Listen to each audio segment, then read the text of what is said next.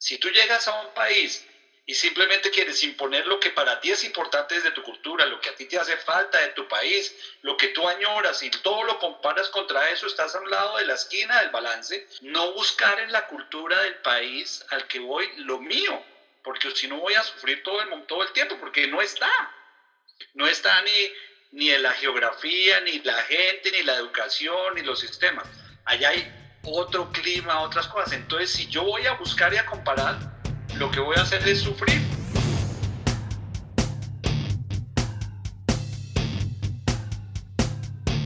Terapia de choque.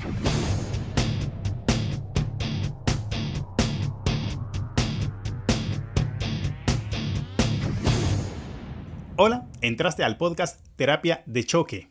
Aquí se procura administrar en cada episodio el nivel de toques a la conciencia, sin trastornar tu umbral del estímulo, puedes quedarte tranquilo.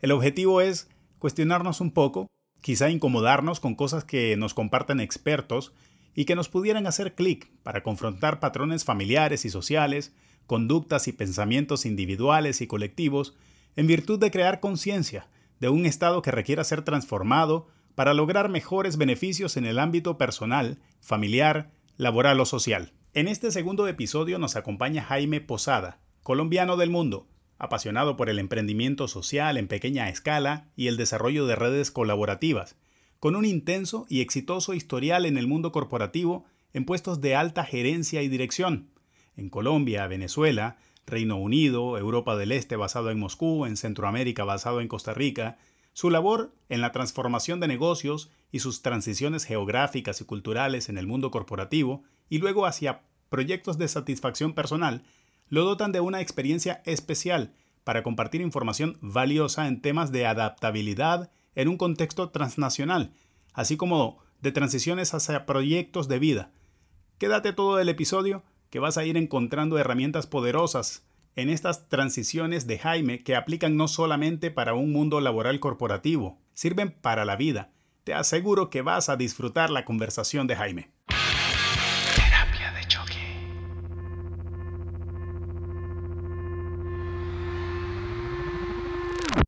Jaime empezó en la industria farmacéutica en Colombia, pero la mayor parte de su vida profesional la desarrolló en British American Tobacco, en donde tuvo una experiencia transnacional por más de 16 años. Abarcó posiciones de gerencias de venta, de marcas, desarrollo de canales, direcciones entre marketing, de marcas internacionales basado en Londres, de estrategia, planificación e investigación de mercado en Europa del Este basado en Moscú, Head of Marketing basado en Costa Rica para la región de Centroamérica y el Caribe, culminando con su retorno a Colombia como director de mercadeo. Fue en Costa Rica en donde coincidimos, él como jefe de mi jefe, yo al igual que él como expatriado. Jaime fue clave para rescatar un plan de irme a Moscú en donde estuve dos años con mi familia. Gracias a Jaime y a mis jefes inmediatos en ese entonces. No olvido la calidez de Jaime y su familia al invitarnos a su casa previo a este viaje, para hablarnos de lo que encontraríamos, de qué hacer para tener una exitosa experiencia cultural y profesional. Cada consejo y advertencia se materializaban tal cual desde que empezamos a vivir la experiencia. Hagan esto, no hagan aquello, eviten esto, otro, la pasarán mejor si procuran aprender lo más que puedan el idioma, cada cosa con tanta propiedad y elementos de primera mano con esta propiedad nos comparte en este episodio. Primeramente nos habla del balance entre el empleado y la persona como dos componentes que no se deben pretender separar, sino que hacer que convivan, que se complementen. Nos habla de las bases sobre las que se construyó la capacidad de adaptarse en un mundo corporativo y que le permitieron ver las oportunidades de la movilidad por encima de los obstáculos, nos comparte sobre el orden en el que empezaba y avanzaba entendiendo las nuevas cosas en el aspecto laboral y cultural, y partiendo de que en las empresas los procesos y las filosofías son en principio los mismos, entonces todo empezaba por el lado en el que se encuentra la acción, y tenía realmente lo diferente, la calle. Hay, algo bien bonito y es eh, la vida es un balance, ¿no? La vida es una mesa y la mesa tiene patas. Y esas patas eh, tienen que estar en armonía porque siempre una pata puede estar flaqueando y si una pata está flaqueando pero las otras tres están bien, la cosa anda y hay balance. Y separar la parte profesional de la parte personal es bien difícil porque En la empresa uno es persona y en la casa uno es empleado. Entonces, esa mezcla es importante porque uno juega roles diferentes en sitios diferentes y creo que lo importante es cuando la vida personal y la vida profesional se conjugan y no riñen, no pelean ni, ni, discuten entre ellas, sino al contrario se apalancan. Cuando uno tiene, cuando uno logra ese balance, el cambio es mucho más fácil y la adaptabilidad es mucho más fácil, porque uno no está riñendo contra el Jaime empleado como el Jaime persona, sino está complementando al Jaime empleado con Jaime persona.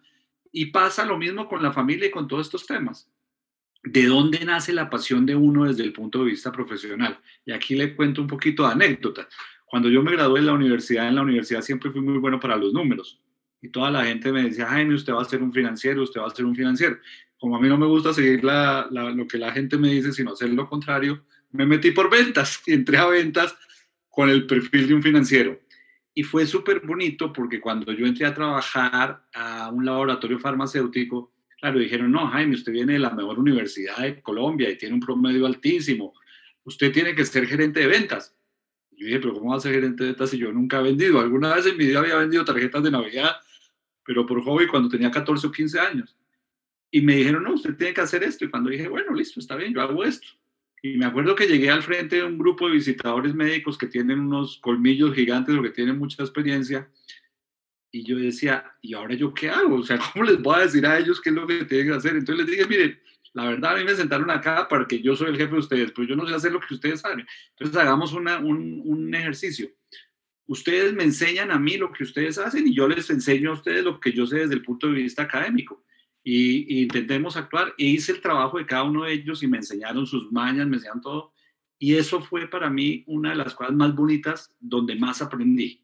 Y menciono esto, Osvaldo, porque esto van a ser cosas claves en mis decisiones futuras y en lo que estoy haciendo hoy. Primero, valorar el trabajo de la gente y respetar a la gente en lo que hace. Segundo, aprender con la gente haciendo, no diciendo. Y tercero, entender que en cualquier relación hay que entregar y dar. Yo no voy a lograr nada solo si la gente no me ayuda a lograr mis objetivos. Entonces, en cierta forma, eso me, me, ayudó mucho y le agarré mucha pasión a las ventas. Y viene el segundo punto, cuando le agarro esa pasión a las ventas y se me quitó ese miedo, empecé a ver lo que yo disfrutaba en mi vida y es algo que ha sido importante porque en cada uno de esos países que tú mencionaste, con todo y barreras de idioma, barreras de cultura, barreras de todo, lo primero que yo hacía era bajarme, irme con un vendedor a la calle y entender cómo era el mercado, hablar con los clientes, conocer a los clientes, conocer las marcas a través de, los clientes, entender cómo van el servicio. El segundo punto, sentarme con el equipo comercial y entenderlos a ellos, escucharlos, pero ya habiendo salido al mercado. Y el tercer punto, ya me sentaba con los equipos gerenciales a generar estrategias basado en lo que yo había visto del mercado y todo esto. Y es lo mismo desde el punto de vista social, es lo mismo desde el punto de vista de si uno quiere emprender un proyecto social o algo, ¿qué es lo primero que uno tiene que hacer? Tocar base y contextualizar con la gente que es la que está ahí y con base en eso generar cosas y co-crear cosas que realmente sirvan y nos les sirvan a todos. Entonces, Menciono eso porque esas bases en el plano profesional fueron lo que me dieron a mí muchísima, muchísima posibilidad de adaptarme muy rápidamente cada vez que llegaba a un país nuevo, a un mercado nuevo, a un sitio nuevo. Porque yo me sentaba en un escritorio en Colombia, en Rusia, en Londres, en Caracas o en San José y la compañía era la misma, los procesos eran los mismos, los productos eran en, filosofía lo mismo, la cultura la misma, los grados eran los mismos, los salarios eran los mismos, pero lo que hacía diferente era cada mercado, cada esencia que había allá. Entonces unir esa parte corporativa muy bien manejada de procedimientos globales y todos estos temas con la contextualización del mercado hacía de mi vida profesional una riqueza gigante y eso lo disfrutaba muchísimo. Entonces, para mí, ir a otro país era, wow, voy a aprender cultura de otro país, voy a aprender cómo se hacen negocios acá, voy a aprender la gente cómo hace las cosas, enmarcado en un proceso de, de, de una corporación gigante. Entonces, era maravilla, nirvana. Como segunda herramienta, nos habla sobre dar y recibir, como otro balance crítico para la adaptabilidad. Después de esa contextualización, entender, el entender a la gente del equipo, entender los motivadores del equipo, entender qué los motivaba, qué, qué, qué les podía hacer mejores, qué era lo que querían, qué era lo que perseguían. Sentarse a escucharlos, oír sus cuentos, pero también entregar. Y aquí viene una segunda regla de oro, que es cualquier relación está basada en el balance de entregar, de dar y recibir. Entonces, si yo quiero que la gente me dé, yo, yo también tengo que entregar. Pero si me voy a alguno de los extremos en los cuales o yo solo espero que la gente me dé o yo solo me siento a entregar, hay un desbalance. Pero cuando la gente me entrega mi conocimiento, me entrega mi experiencia, me entrega mis sus cosas, yo le entrego a ellos mis historias, les entrego a, a ellos mi cultura, empieza a haber un enriquecimiento para lado y lado.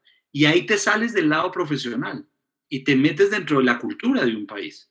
Si tú llegas a un país y simplemente quieres imponer lo que para ti es importante desde tu cultura, lo que a ti te hace falta de tu país, lo que tú añoras y todo lo comparas contra eso, estás a un lado de la esquina del balance, o si vas a un sitio y solo agarras lo que el país te da, lo que el país te da y nunca hablas de tu país, ni eres un embajador de tu país, pues se pierde la esencia.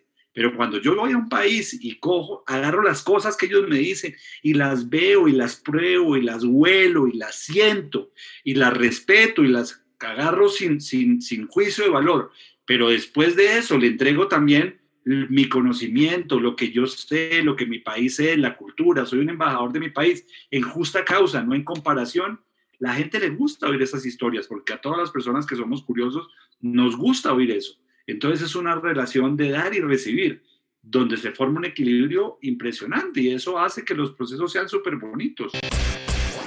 Y luego, como tercera herramienta, nos habla de que tener un sentido claro de temporalidad o permanencia es también clave para vivir las experiencias nuevas con una actitud que permita hasta encontrar nuevas cosas que se integran a nuestro sistema, complementando nuestras propias costumbres. Y ya vienes a un proceso más importante, cuando aterrizas en un nuevo país, cuando tienes una nueva experiencia. Tal vez la tercera regla más importante que aprendimos como con mi familia es, esto es temporal. Porque pasa una cosa, cuando las cosas son por fijo y uno las da por permanentes, las deja ahí. ¿Cuántas veces en nuestros propios países no he ido a un sitio porque ahí va a estar?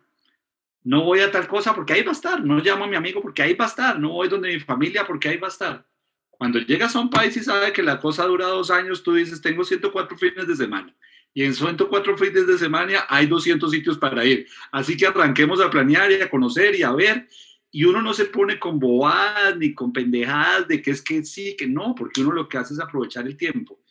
Porque en la vida, que en el momento que las cosas son temporales, las tienes que disfrutar al máximo porque no saben cuándo se van. Y en esta compañía uno le decía dos meses antes, amigo, hay una nueva oportunidad en tal lado, en dos meses acepta, no, arranca ya.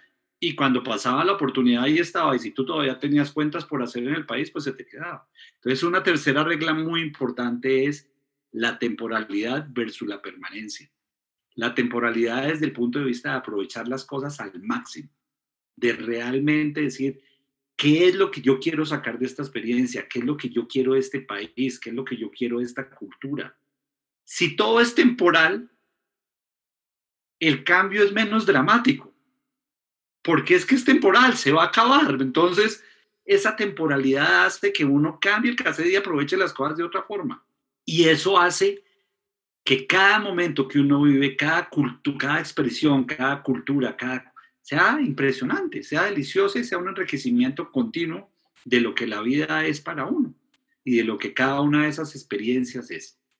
Es, imagínate la riqueza que puede tener uno de conocer gente distinta, expresando cosas distintas en sitios distintos, en ambientes distintos, con, composiciones diferentes, y que uno sea capaz de sacar de su cabeza el juicio de valor y escuche empáticamente y o escucha a la persona con lo que le está intentando decir, sino ni tratar de imponer ni su cultura ni su ciencia. Y cómo van cambiando los paradigmas.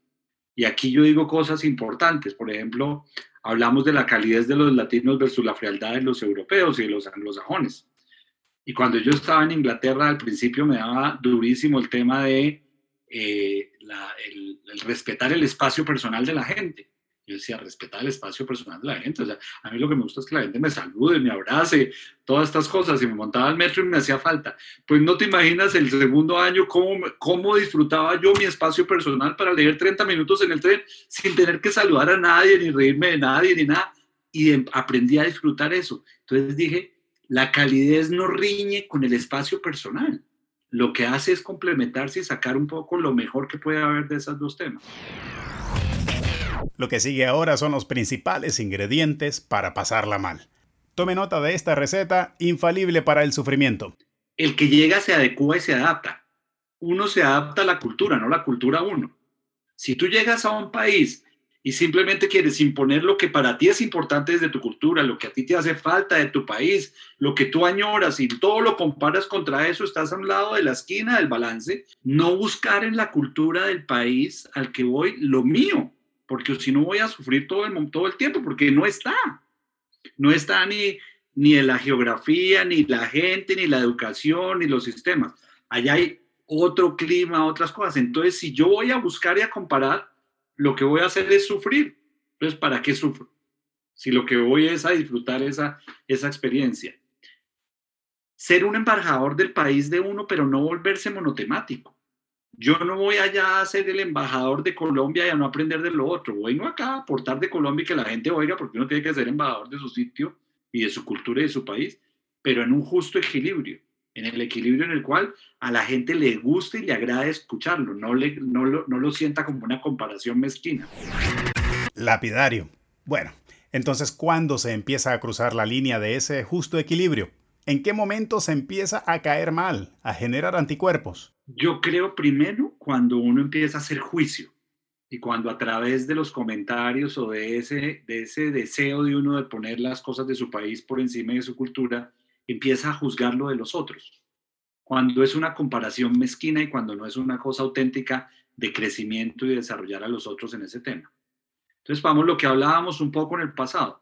Si yo no me tomo la molestia de aprender en un país de diferente idioma, las palabras claves para decir gracias, por favor, entender que le agrada y todo eso, y no hago un esfuerzo extra para que eso pase, pues ¿por qué voy a recibir eso de las otras personas? Y más nosotros como latinos que siempre estuvimos acostumbrados que el gringo llega y uno tiene que hablarle al gringo en inglés porque es la responsabilidad de uno. Cuando la responsabilidad debería ser de, de hablar en español para poder hacer uno las cosas. Y cuando uno ve ese trabajo, fíjate lo que pasaba cuando uno veía a una persona que venía del extranjero y hacía el esfuerzo de hablar las cosas, uno le estaba juzgando si hablaba bien, mal, si el acento era o no era, sino el esfuerzo que esa persona y lo que generaba muy fuerte dentro de uno. Entonces, ¿Cuándo la gente sufre? La gente sufre cuando se pone a comparar las cosas de su país y las pone por dentro. Segundo, todo lo ve con base en el, rasero de propio. Se junta de personas que, que están negativas y que están juzgando siempre en vez de personas que están construyendo y haciendo cosas importantes. Entonces yo creo que, que el tema de la actitud es clave. Claro que tú vas a ir en tu país a un restaurante que no te gusta, igual que puedes ir al otro lado y puedes conocer una persona que te parece antipática en tu propia. ¿Cuánta gente le parece una antipática a su propia ciudad? Pues también va a conocer gente antipática en, la otra, en el otro país, en la otra cultura. Entonces uno no puede magnificar las cosas porque también tiene que hacer en justa causa cómo es la cultura de uno y cómo es el país de uno para poder hacer, para evitar los juicios de valor. Y Osvaldo, yo creo que lo más importante acá es contextualizar y agradecer que un país le está dando uno la oportunidad de vivir y disfrutar en ese país, cuando uno le está quitando la posibilidad laboral a un local, cuando uno le está quitando la posibilidad económica a alguien de ese país y cuando uno está llegando a imponer cosas porque simplemente el estatus lo pone ahí. Entonces lo que uno debería hacer es voltear eso en agradecimiento y decir, oiga, agradezco a este país, a su gente a su cultura, el darme la oportunidad de venir acá a ejercer un trabajo profesional, a aprender y a entregar, a desarrollar y a generar. Cuando uno cambia esa actitud hacia una actitud de agradecimiento, porque realmente ese país lo está dejando a uno disfrutar de esas cosas, naturales, culturales, físicas, monetarias, no monetarias, sentimentales, amistades, pues ese, ese agradecimiento se vuelve un motor y se vuelve un motor que lo que hace es alimentar esa posibilidad de desarrollar un vínculo con cada uno de los sitios donde uno está. La antítesis es no ser agradecido y creer que uno se lo merece y que uno está ahí se lo merece y que uno lo llevaron porque pues en el país de allá no hay nadie que sea capaz de hacer las cosas como uno. Eso es un, sentimiento un poquito egocéntrico.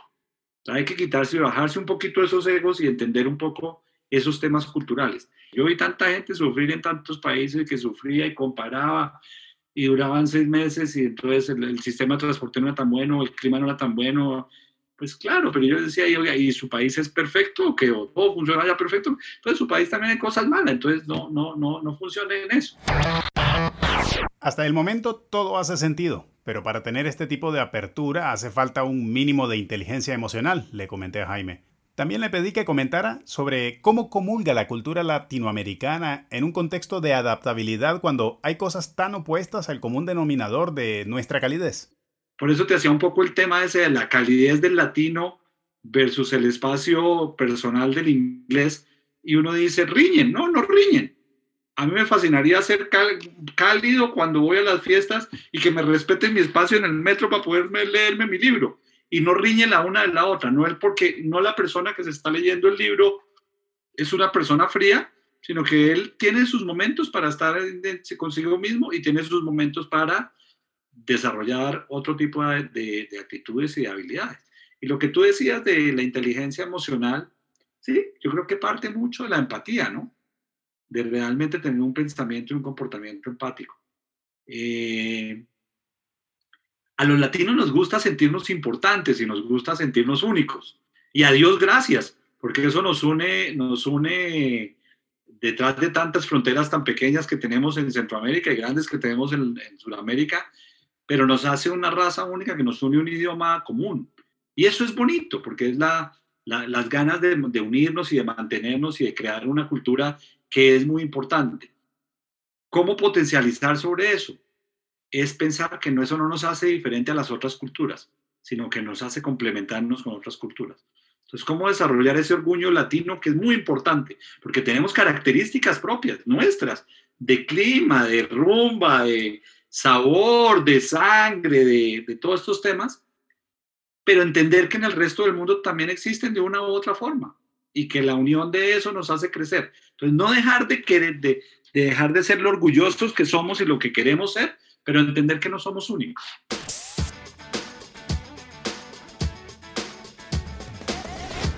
Antes de entrar a la otra etapa de transición en la vida de Jaime, le pedí que resumiera su pasaje por este mundo corporativo te lo va a resumir. Yo soy tan afortunado en mi vida que salí del mundo corporativo estando feliz. Nunca, y a lo que vamos después de la transición de mi vida, me fui al otro lado o al lado de donde ahora estoy porque estaba harto de la, de la parte corporativa. Estaba feliz. Yo fui un afortunado y estuve feliz. Mi vida corporativa fue plena fue plena desde el principio hasta el final. El último día que trabajé en la compañía, trabajé igual de feliz que el primer día de la compañía. Entonces nunca me fui de mi... Entonces fue algo que disfruté muchísimo. La compañía y la vida corporativa me dio a mí la posibilidad de ahorrar, que es algo muy importante dentro de lo que, dentro de lo que venimos ahora. Y una de las cosas que, quiero, que quiero tocar muy en profundidad, me permitió construir un capital, me permitió conocer cultura, me permitió aprender y retarme profesionalmente, entender que la vida profesional va ligada a la vida personal y que se complementan en vez de pelear. Me dejó, ser, me dejó tener roles de aprender y liderar, de seguir y de inspirar, de equivocarme y aprender, de después de enseñar. Entonces, es una vida muy bonita. Yo tengo los mejores recuerdos de mi vida corporativa y los llevo muy, muy, muy al corazón y soy muy agradecido con la compañía, muy, muy, muy agradecido, no solo con, con la compañía en la cual duré 16 años, sino las otras tres compañías con las que trabajé. Terapia de choque. Ahora le entramos a cómo fue la transición de una carrera laboral corporativa hacia proyectos de interés social. Aquí nos cuenta desde cuándo viene esa inquietud. Atentos porque acá nos comparte cómo se planificó y ejecutó para alcanzar la libertad financiera? Primero, yo soy el octavo de nueve hijos. Somos una familia bastante grande y numerosa. Y mi mamá es una educadora Mi mamá eh, es una emprendedora y educadora, ella fue docente, profesora de física y matemáticas.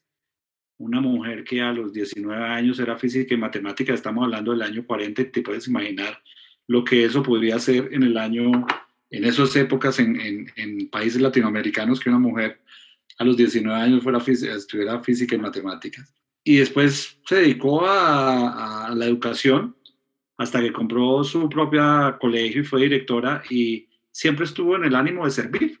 Educar para ella era una forma de servir. Mi papá, un ingeniero mecánico, habilidoso con las manos a morir, se retiró de trabajar como a los 50 años porque trabajaba en una compañía grande, esa compañía tuvo una crisis en el año 72, despidió a mucha gente, ahí salió mi papá, ya mi mamá estaba trabajando, mi papá dejó de trabajar, pero él se dedicó a poner sus manos al servicio de la gente, entonces él era feliz ayudando a la gente a arreglar cosas, las cosas que no le arreglaba a los maridos, lo arreglaba mi papá. Entonces siempre vi en el ejemplo tanto de mi mamá y mi papá algo de servicio y de lo importante que era servir a otros ser humilde y trabajar fuertemente y esos temas. Tuve la fortuna de estar en el movimiento Scout. En el movimiento Scout pertenecía a un grupo que era abierto, eso significa que no era de un colegio, ni era de una capilla, ni nada de eso, sino era un grupo abierto y teníamos mucho contacto con la naturaleza. Y eso me hizo desarrollar un sentido con la naturaleza y con, con el medio ambiente muy fuerte desde pequeño.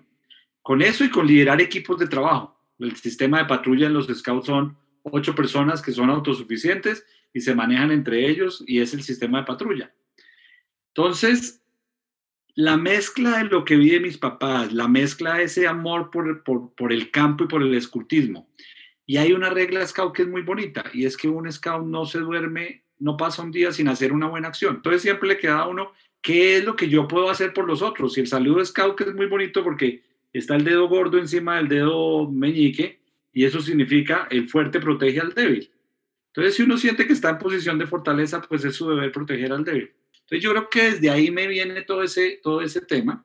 Después ya entro en la vida corporativa, se vuelve un poquito egocéntrico en la carrera personal de uno y le, le empieza a uno a crecer toda la parte de habilidades técnicas, habilidades gerenciales, y se come uno el cuento de que uno es mejor y superior y todas esas cosas. Pero en algún momento de mi vida, cuando yo tenía como unos 32 años, le dije un día caro a mi esposa, yo algún día de mi vida quiero pasar a una siguiente etapa. ¿Y qué necesito para pasar a esa siguiente etapa? Y ahí viene un poco el tema de planeación financiera. Y aquí te voy a hacer unas confesiones. Yo me casé muy temprano porque mi esposa quedó embarazada. Entonces, eh, yo tenía 24 años y mi esposa tenía 19 años y tomamos la decisión de casarnos después de, y tener a Alejandro, a Dios gracias al pasó, porque es un ser humano maravilloso. Pero desde ahí, yo siempre ahorré el 30% de mi salario, siempre. Y siempre viví con el salario antiguo. Entonces a uno le subían el salario en enero, le decían, listo, subió el 6% su salario. Entonces yo decía, ¿cuánto me ganaba yo antes? El 6% menos, con eso tengo que vivir. Ese 6% es un ahorro adicional al 30%. Entonces siempre ahorré como mínimo el 30% más un pedacito. ¿Y por qué el 30%? Porque uno trabaja 40 años y después tiene que, tiene que vivir 20 años. Entonces la tercera parte la tiene que ahorrar uno para vivir allá y no depender de la pensión. Y desde ahí empecé a ahorrar siempre eso y a invertir, y a invertir detrás de ese ahorro. ¿Por qué? Porque yo quería tener independencia, autonomía económica antes de los 50 años y antes de los 50 años quería, y soy tan afortunado que lo logramos. Lo logramos como familia, lograr esa meta. Entonces eso me permitía a mí tomar la decisión en algún momento de salirme de trabajar y de ser el generador a simplemente dedicarme a poder entregar sin estar estresado por esta parte económica. Eso significa, no somos personas de grandes lujos ni de grandes cosas. Y ahí viene un mensaje muy grande para la gente mucha gente me dice, Jaime, ¿usted cómo lo hizo? ¿Usted qué hizo? Y yo me siento y digo, déjeme ver su PIG personal. Y la gente siempre dice, no, es que a mí me gustaría tener esto y esto y esto y esa, y esa meta la pasa siempre tres o cuatro años, tres o cuatro años después. Yo también la hubiera podido pasar tres o cuatro años después. Uno siempre quiere tener un poquito más de lo que tiene para estar seguro. Pero el punto es cuando muerdo la bala y cuando yo tomo la decisión. Entonces, fue muy importante para mí trabajar en la independencia económica para poder hacer eso que era parte de un sueño. Escuchen esto. habla de no definir objetivos con base a puestos, sino con base en indicadores de satisfacción profesional. Esto fue definitivo para decidir el momento de transición. Yo logré posiciones muy interesantes en mi vida corporativa, eh, pero en Costa Rica, que fue tal vez donde fue uno de los sitios donde más me desarrollé profesionalmente, tuvimos como junta un acompañamiento del famoso coaching. Y en ese coaching, Charles, que era mi coach, me ayudó a pensar que los objetivos profesionales no podían seguir siendo basados en cargos, sino tenían que ser basados en otro tipo de indicadores, como por ejemplo, ser jefe de un equipo de alto desempeño, entregar resultados extraordinarios, garantizar que las personas de mi equipo se desarrollaran y estuvieran y tuvieran oportunidades de moverse. Me imagino que hubo gente que lo hizo mejor que yo, pero yo potencialicé a que mucha gente tuviera la oportunidad de salir a Rusia, a Japón, a Brasil, porque era una, una compañía exitosa en términos de talento, le daba a la gente la oportunidad de vivir lo que yo había vivido, que había sido grandioso y riquísimo. Y tal vez hoy todavía hay un coletazo de gente por todos lados del mundo que salieron, no gracias a mí, porque yo lo único que hice fue afilar los procesos para que las cosas pasaran, pero sí potencializar eso. Entonces es uno de esos indicadores que te estoy diciendo es cuando la vida no se le vuelve a uno cuál es mi siguiente cargo, sino cuando el éxito profesional está basado en indicadores cualitativos que lo hacen a uno sentirse bien. Y hubo un momento en mi vida profesional en que ya no estaba preocupado de que voy a ser el gerente general y el director de Latinoamérica y tal, sino ya logré esto, ya di resultados extraordinarios, ya desarrollé gente, ya inspiré gente, ya hice cambios trascendentales en las compañías y tal. Y en un momento dije, ya, lo logré. Yo creí que lo iba a lograr a los 50 y lo logré a los 45. Entonces dije, qué maravilla poder uno decir profesionalmente, ya logré todo eso. Entonces, esa fue la transición, fue muy fácil. Yo la tenía, tenía el ejemplo, lo había vivenciado, me crearon esos punticos desde el principio con, el escultismo, Después logré independencia económica a través de mi trabajo, seguí generando habilidades y logré ahí todas aquellas cosas profesionales que quería lograr. Y ya después fue solo dar el brinco y decir, listo, ahora yo cómo puedo aportar. Jaime describe cómo dedica tiempo y recursos para proyectos sostenibles de desarrollo comunitario. ¿En qué consiste este tipo de aportes a la sociedad y cómo funcionan? ¿Cuáles son estos proyectos? Wow, hay bastantes. Pues el principal que yo estoy ahorita es en un voluntariado en Travolution, que es un tema de turismo comunitario. Podríamos generar un podcast de turismo comunitario, que es un tema muy, muy bonito y impresionantemente bonito. Eh, pero básicamente es un empoderamiento para que la gente haga la defensa de su patrimonio. Porque el turismo puede ser el peor monocultivo. Cuando el turismo llega en forma de monocultivo y se vuelve único y no hay más ejes de desarrollo, cuando hay después esas crisis, esas crisis económicas y el turismo se va, se quiebran todas las líneas de saberes. Y el turismo comunitario propende porque el turismo sea uno de los ejes de desarrollo, pero que potencialice junto a lo otro para generar realmente bienestar entero en la comunidad, activando cadenas de valor y todo este tema. Entonces, ¿yo qué hago? Entonces, yo les aporto en, en lo que me necesiten. Si ellos necesitan que en un encuentro yo maneje la logística de los buses, pues eso es lo que hago, ir a cuadrar planillas y a recibir gente y a llenar cosas hacer lo que ellos crean que yo les doy ayuda desde el punto de vista financiero, les doy ayuda desde el punto de vista administrativo y, aconsejo. Simplemente tengo un rol de, como de consejero. Entonces ellos me cuentan qué están haciendo, qué hacen y yo con mi experiencia, pues lo que digo es, mire, yo haría esto. Y algo que uno va aprendiendo en la vida, Osvaldo, es que la vida le da las canas y la edad le, las canas y la van a dar a uno el privilegio de preguntar y las preguntas a veces son la mejor ayuda que hay para esta gente. Porque yo simplemente pregunto, ¿para qué? ¿Por qué? ¿Para qué? ¿Por qué? ¿Para qué? ¿Por qué? Y ellos mismos van encauzando sus temas para donde tienen que ir. Entonces uno los encausa y uno los ayuda a encauzarse. Pero como te digo, sigo siendo un afortunado porque cada, cada, cada 10 que yo aporto, se me devuelve un 100 de lo que aprendo y de lo que me motiva y me inspira. Y como yo me califico, soy un aprendiz social, ya no voy detrás de cosas que antes mi ego iba. Yo ya no quiero ser importante, ni quiero ser el jefe, ni quiero generar dependencia. Yo quiero, cuando aporto en esos proyectos, primero ser un facilitador, segundo aportar y potencializar el desarrollo y el entendimiento y la pasión que la gente, ese motor propio que la gente en esos proyectos tiene. Y tercero, generar cero dependencia. Mire, lo hace sostenible que nosotros hemos creado un modelo de negocio, porque parte de lo que hemos hecho es generar una metodología de negocio donde la ecuación no va detrás de la palabra utilidad, sino de la generación de bienestar. Y uno de los eslabones del, bienestar es la utilidad económica, pero no el único. Y el bienestar significa cuánto queda dentro de las comunidades, cuál es la capacidad de generar redes colaborativas, qué tan amalgamados están como, como gremio y como generación de valor, cuánto valor compartido se genera detrás de estas ecuaciones. Y, y, es un modelo de sostenibilidad basado en el bienestar, en la generación y desarrollo de bienestar.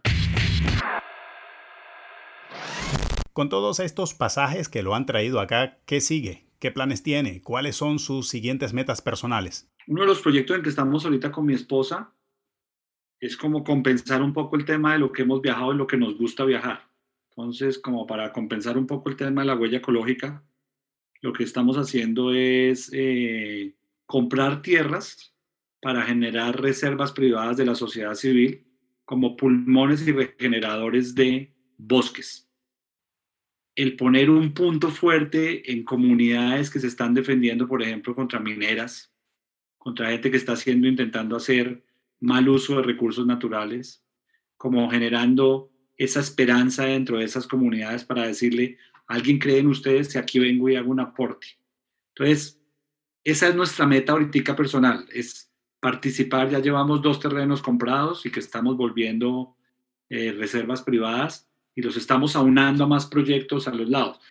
El segundo punto importante es seguir trabajando en la espiritualidad, porque claramente una de las patas de la mesa es el yo espiritual. Y el yo espiritual es, más allá de la trascendencia gigante, es quién soy yo y cómo me relaciono con las energías de este mundo y de este planeta y de este universo, sea el cual sea, sea la religión o sea eh, la energía, o sea, pero cómo yo como ser tengo una relación espiritual con este mundo y entiendo mi, mi, situación mínima desde el punto de vista de entender y ver lo grande que es este universo y lo, y lo amplio que es este universo y lo insignificante, pero a la misma vez valioso que soy yo como eje dentro de ese, de ese tema. Y, y, tal vez seguir trabajando en ser una buena persona, en ser un buen ser humano, de estar como en equilibrio con este planeta, con este mundo y con la gente que está ahí, ser más amigo de mis amigos, me fascinan mis amigos, los quiero profundamente, ser un mejor miembro de familia, poner el ego en su respectivo lugar. A veces el ego nos juega pasadas duras, pero sí, ahí está, ser un mejor ciudadano y ver cómo puedo aportar para dejar este mundo en un poquito mejores condiciones de lo que lo encontré y retribuir todo eso que la vida me ha dado día a día. En la recta final, Jaime nos deja su interesante perspectiva de esperanza en la humanidad, de esperanza en la juventud como motor de cambio y nuestro papel de soporte en este proceso. Siempre mirar el lado positivo de lo que la gente puede aportar. Siempre hay dos formas de ver las situaciones. Y salirse uno un poquito de su zona de confort para ver las posiciones de otros y dejarse inspirar y motivar. Hay un libro muy bonito de Jane Goodall que se llama Reasons for Hope y habla mucho del tema de la juventud. Y todo su programa de raíces y retoños está basado en eso. Y yo creo que si una persona como Jane Goodall, que ha hecho un trabajo bárbaro, que da 340 días del, del año, está montada en un avión y tiene más de 80 años, es capaz de ver en la juventud la esperanza.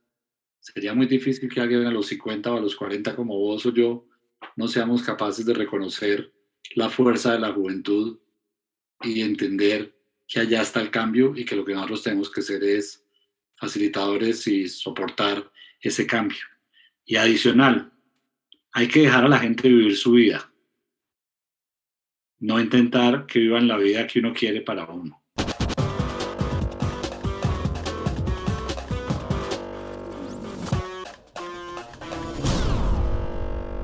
Conversar con Jaime fue edificante y placentero. El vínculo con las cosas que le apasionan, la planificación y aprovechamiento de los pasajes que la vida le ha permitido tener para hacer realidad sus sueños, dejan herramientas poderosas de adaptabilidad y de transición, con alguien que las puso en práctica y nos dice que funcionan, que solamente hay que ser consecuentes con lo que se quiere y lo que se hace para lograrlo.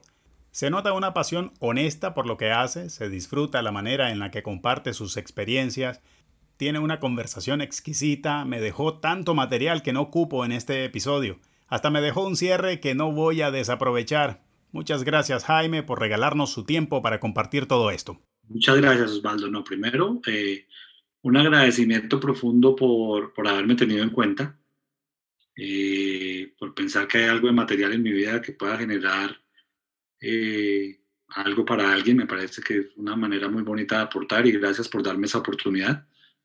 Lo segundo, eh, qué bonito proyecto, porque esto es una forma de dar espaldarazos. Mucha gente en estos medios, en estas, con estos temas, es donde dice, y fíjese lo que esta persona dijo y lo que esta persona dijo y este ejemplo y este error. Y eso es lo que necesitamos, porque poner la tecnología al servicio del ser humano, no, no ir detrás de la tecnología por tecnología, sino la tecnología al servicio del ser humano y de ser capaces de sacar todo ese potencial lindo que hay en la gente. Y yo creo que este trabajo que estás haciendo, de poner al servicio de la gente un don que tú tienes, que sabes que lo tienes, porque eres un excelente entrevistador, porque lo dejas a uno fluir, fluir, fluir y simplemente vas dirigiendo la cosa para donde la cosa tiene que ir. Y al final, el protagonista acá es el contenido, no es ni el entrevistado ni el entrevistador, es el contenido y es el que esté al otro lado del, del podcast oyendo esto y escuchando esto, porque él va a ser el artífice de lo que va a poder cambiar o no cambiar. Ellos no se van a quedar con el nombre de Jaime Posada ni con nada de eso pero se van a quedar con un mensaje que a lo mejor les va a servir, a lo mejor no. O a lo mejor van a decir, oiga, escuche este podcast que ya un loco dijo tal cosa que a lo mejor a usted le sirve o no le sirve. Y si generamos un poquito de eso, el mérito no está en nosotros, el mérito está en ellos, que son capaces de tomar información y generar conciencia y generar un cambio y potencializar algo. Entonces, yo te felicito por eso que estás haciendo, porque eso es poner al servicio de la gente tu conocimiento y tus habilidades. Y eso es muy bonito. Eso es generoso, eso es desprendido.